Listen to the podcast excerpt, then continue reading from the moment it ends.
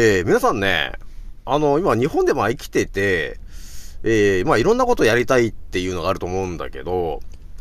まあちょっと個人的な話なんですが、私はですね、あの、バイクって、あの、乗ろうと思ってないんだけど、これなんでか皆さんわかりますかね？大木丸はバイクには乗りません。これなんでかわかりますかねって話なんだけど、まあ皆さん、あの、とりあえず人生一度きりだから、自分の好きなように生きてもらうのはいいんですよと。だからみんな好きなようにね、自分の思ったことをやってもらえるのがいいわけ。でもね、青木丸は、バイクには絶対乗らないぞって思ってるわけなんですよね。で、この辺の話が、ちょっとね、思ってるよりも深い話になってくかなってとこなんで、ちょっとこの話してみようかなと思うんですよね。じゃあひとまずね、えー、私、ランカーラジオさんは現在、えー、9万2700、回ぐらい再生突破しております。皆さん、聞いてもらっちゃってありがとうという感じでね、今日もお伝えしていくんですけども、このね、えー、ね、とりあえず日本で生まれてきて、まあ、まあ、地球で、地球というところに生まれてきてね、で、そこから人生がスタートして、えー、皆さん、自分の自由にやりたいことをやれるんだよっていう、この世界に生まれてきたんだけど、だから皆さんはね、自由に生きてもらっている、いるんですよ。全然ね。でも、青木丸はね、やっぱり人生の中で、これはちょっと、えー、やめときたいな。っていうのがまあ何個かある中で、一番が、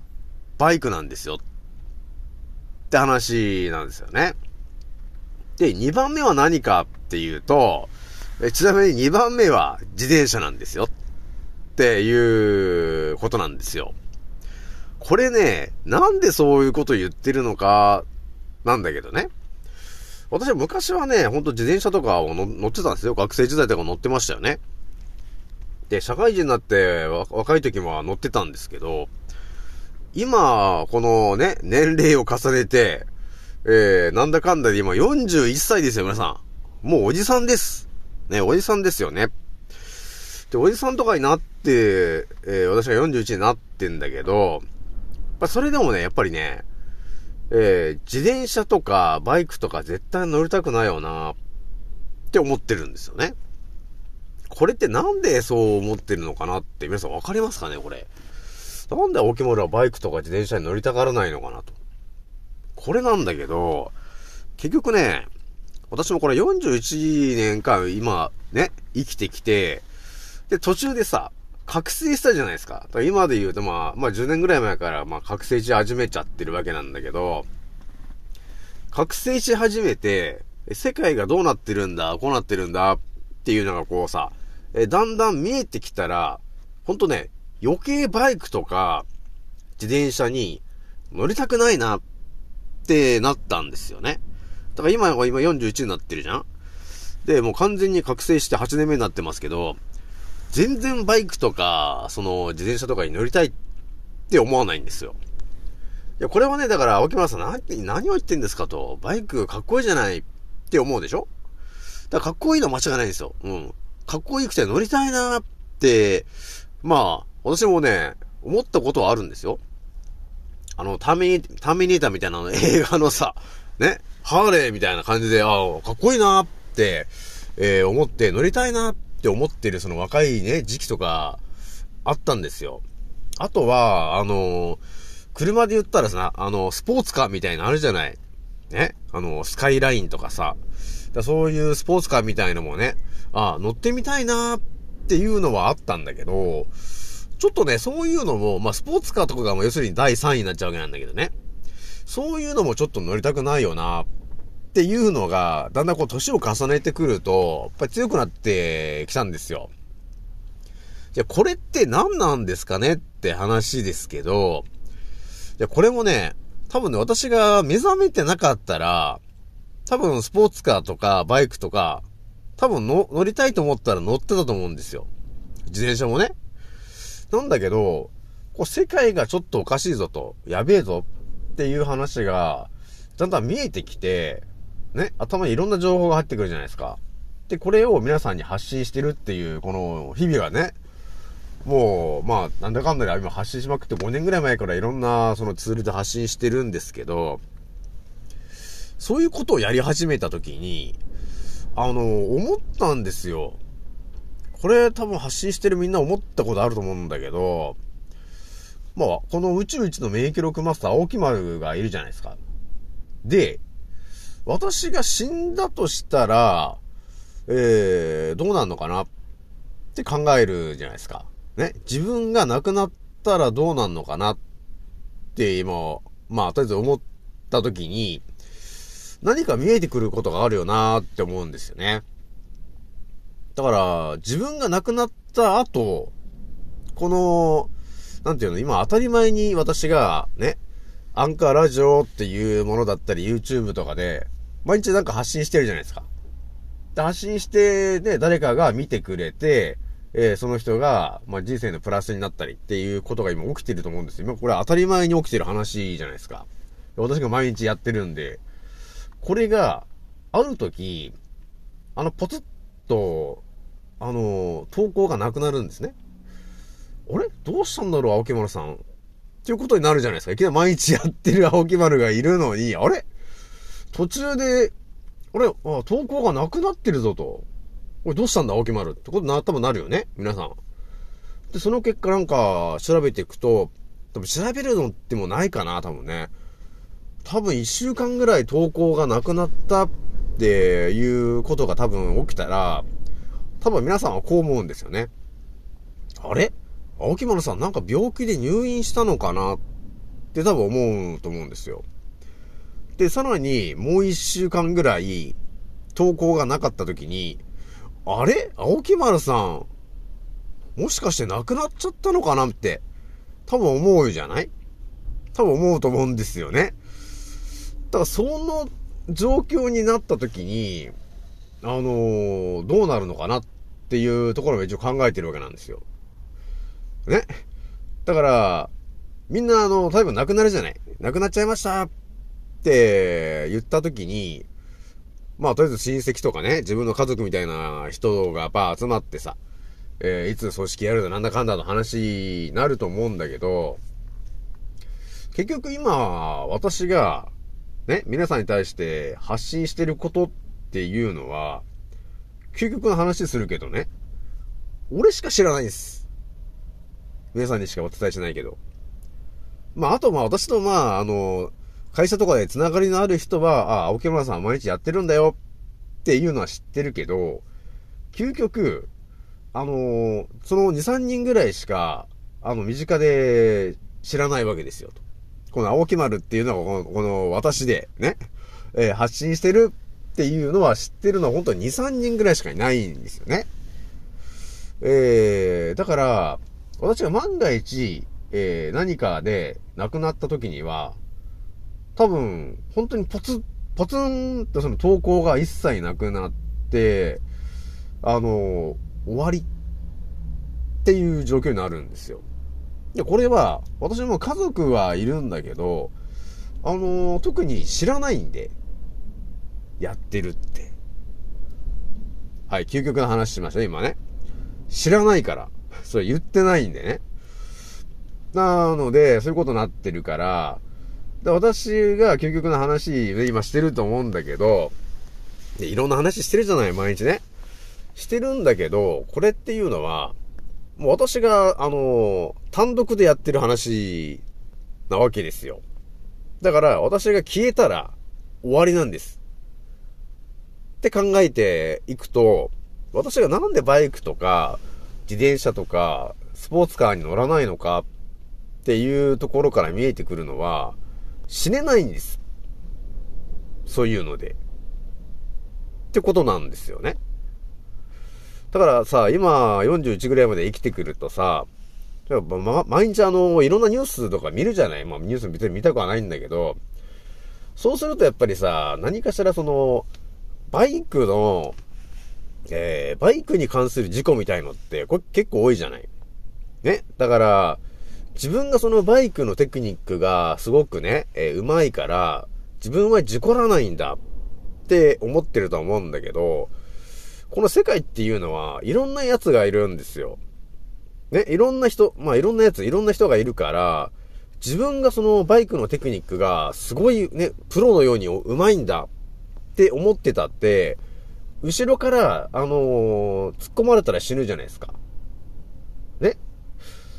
ですよね、皆さん。だから、自分は本当にバイクの運転上手いんだと思ってても、周りにいる人たちが完璧じゃないよね。だから、もらい事故みたいなことが起きる、ですよね。これは、あの、バイクもそうだし、自転車もそうじゃない？今だって、昔はさ、歩道走ってよかったけど、今道路走ってるじゃないですか。だ道路を、ね、道路の端っこを自転車で走ってるんだから、で、その隣にすぐ車が走ってるじゃないですか。でこの構図っていうのは、事故る、ね、自分をいくら気をつけていたって、今さ、いろんな人がね、車運転してるじゃないですか、と。言ったら、その人がなんかハンドル操作間違ったりしたら、ね、自転車に乗ってる青木丸引いちゃうじゃん？っていうことが起きるじゃないですか。ですよね。その、その結果どうなるか？って言ったら、青木丸が亡くなっちゃいました。っていうことが起きるじゃないですか。だから、あの、いろいろ考えたんですよ。ね。青木丸が、ね、とりあえず毎日発信するためには、とりあえず長生きしなきゃいけないわけなんですよ。ね。だから、だから、バイクとか、ね、自転車って、本当だから自分が上手いとか、ね、そう思ってたとしても、周りから、ね、周りの人がなんかやっちゃってもらっちゃう事故とか、ね、あとは風が強くなってるとか、天候が、えー、自分の方に悪さをして倒れるとかね。そういうことが起きるじゃない。で、バイクを乗ってる人ってのは、そういうその危険と向かい合わせでしょ？バイクって。だから、あのー、考えたわけ。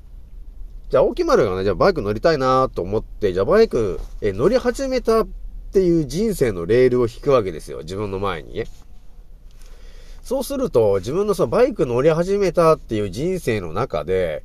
えー、どんな、ね、えー、罠というか、落とし穴が発生する可能性があるのかって考えると、ただ自分は上手いと思ってるんだから、まあ自分は事故らないなって思ってるじゃん。でもやっぱり、後ろから突っ込まれるとか、ね、前から突っ込まれるとか、横から突っ込まれるとかさ。だからそういうことが起きてくるじゃない。だから自分はね、えー、長生きしたいんだって思ってても、それはバイクというものをチョイスしたときに、他から、あのー、ダメージが受ける、受か、受けてしまうっていうんでしょうか。そういうシナリオが何個かやっぱり起きちゃうわけですよと。なので、そう、究極どうするかって言って、じゃあバイク乗らなきゃいいんでしょ？ってことになるじゃん？だから、バイクは乗りません。ってことなわけ。で、自転車もそうなんだけど、青木村が自転車乗るよって言うと、やっぱ自分のさ、人生の自転車に乗ってるっていうレールを自分の前に引いて考えるじゃないですか。自転車に乗って、まあね、えー、どっか行くとにしたって、えー、自転車やっぱり道路の横走ってんだから、後ろから突っ込まれるとか、ね、トラックから突っ込まれるとか、こう幅寄せされるとか、えー、何かしら起きる可能性があるんだよね。だそれに巻き込まれるっていうリスクがあるよね。えその結果どうなるって言ったら青木丸なくなっちゃうよね。ああ、じゃあ自転車も乗らんねえよっていうことになるじゃないですか。だそういうふうに、だからチョイスしていってるんですよね。で、スポーツカーもそうなんだけど、スポーツカーに乗ってしまうと、やっぱりさ、えー、その気持ち的にちょっとスピード出したいなっていう気持ちになるじゃない。ね、これ若、男であればそうなるじゃない？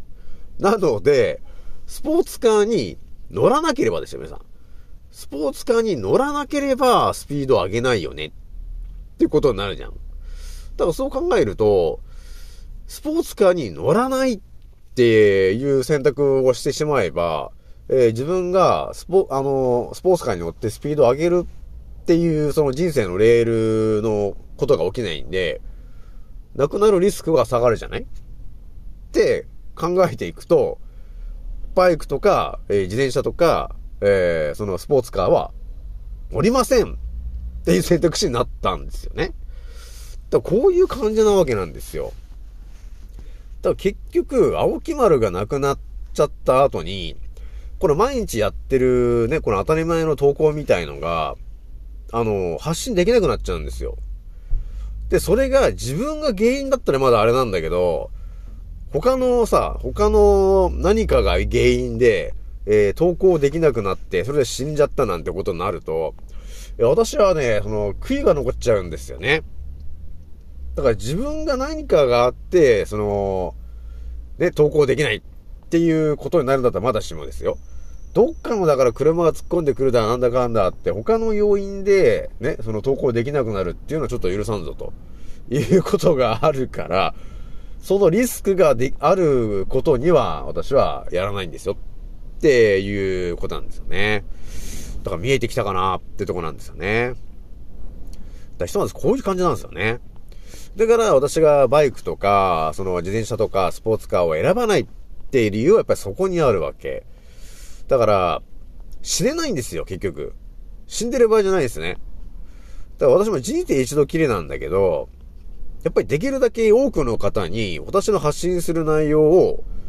聞いてもらわなければならない、あの、運命なんです。私がね。だから、その、自転車とかバイクとかスポーツカーで、いや、何か事故ってなくなっちゃいましたっていう、そのシナリオは、あの、私向きじゃないんです。ね。だそういうことになってるから、あの、乗らないんだよね。っていうことなんですよ。だからやっぱりこれもね、本当3年ぐらい前からね、本当世界のいろんな話が濃く見えてきちゃってるから、やっぱりいろんな人にいろんな話して、結果その人のあの命を、ね、その人の人生を書き換えて、あの、なくならなくしちゃってるところが、もう、あの、目で見えちゃってるわけなんで、だから、これでは非常に大事な話だなと思ってるんですよね。だから私が生きてる限りは、誰かしらの、その人生のレールの悪いところを指摘することができてですよ。で、その人が、本当は明日亡くなるっていう人が、亡くならなくなるっていうシナリオを組めるんで、私が生きてる限りは、ね、私に出会っていろいろ聞いた人、ね、えー、はですね、え人生にとってプラスの話にしかならないわけですよね。だから私が生きていれば、たくさんの方にいろんな情報がお伝えすることができますと。でも亡くなったら終わりなんですよね。そう。まあ私もね、あのー、2025年にね、来年ですよ。何が起きるのか、ね、あの、大災害起きると思うんですけど、それもガチで何が起きるのかっていうのはもちろん目で見ときたいしね。で、2030年、えー、メタバースの世界。まさにその時にはもう、えー、スマートシティとかスーパーシティの都市だらけになってると思うんですけど、その世界も見てみたいよね。で、究極は2050年、ね、ムーンショット計画ね、どうなってんのっていうところも、見たいよねっていうことになってるんですよ。だからそれまで信じられないんだよねっていうことがあるんですね。えなので、私はバイクとか自転車とか、えー、そのスポーツカーとかには乗らないよっていう話なんですよね。だからね、なんかね、自分の人生なんだけど、自分だけの人生じゃない感じなんですよ。ね、なんかわかります？だから自分の人生なんですよ。自分の人生なんだけど、えー、私が亡くなっちゃうことによって、その情報が発信できなくなるじゃんで、それがし、その、その結果、もしかして私に出会う予定だった人が、出会わなくて亡くなっちゃうって、えー、いうのが嫌だよ、嫌だよね。だから私が生きていれば、その出会える人の数は増えるわけじゃん。だから、助けれる人も増えていくじゃんっていう話なんで、死ねないんですよね、私は。そういうので。事故とかで。えー、だからやっぱりね、日々ちょっと気をつけていかないといけないかなってところがあるよね。私もなんだかんだね、ほんと、えー、シャーマン的なちょっと一族だ、の末裔でっていうところがあるんで、えー、皆さんにいろいろ発信していかないといけないよっていうところがあるんだよね。じゃあ一つ今日はね、ちょっとまだ深い話しちゃいましたけど、えー、今日はこれぐらいにしておきます。次の音声でお会いしましょう。またねー。残酷な天使のように少年よ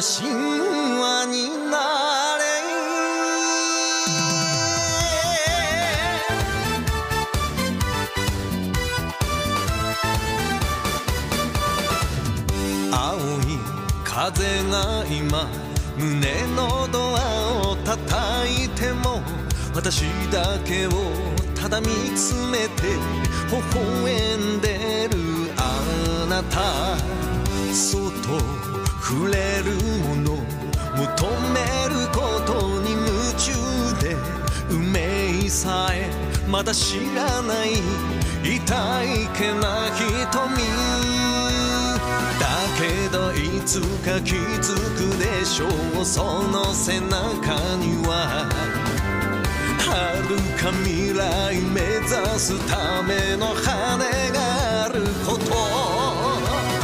残酷な天使の手で窓辺からやがて飛び立つほとばしる熱いパトスで思い出を裏切る。空を抱いて輝く少年の神話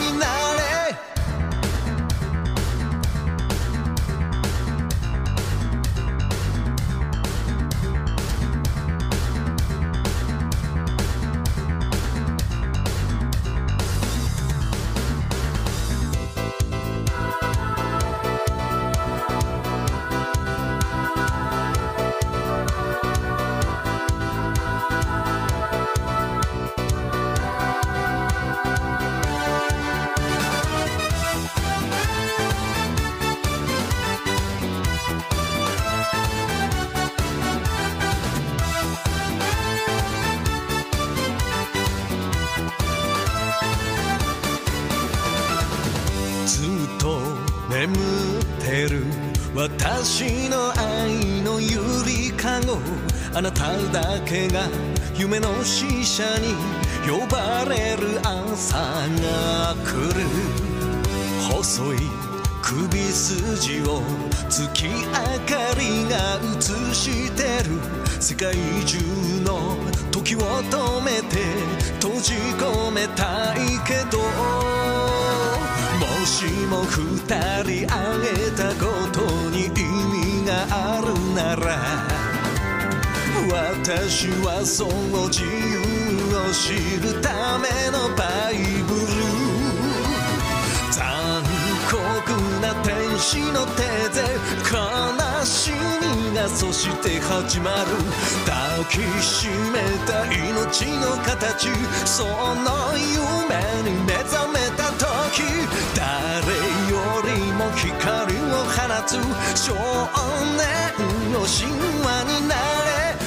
人は愛を紡ぎながら歴史を作る。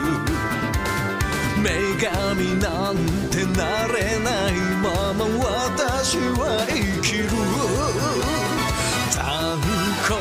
な天使の手で窓辺からやがって飛び立つ。ほとばしる熱いパトスで思い空を抱いて輝く少年の神話に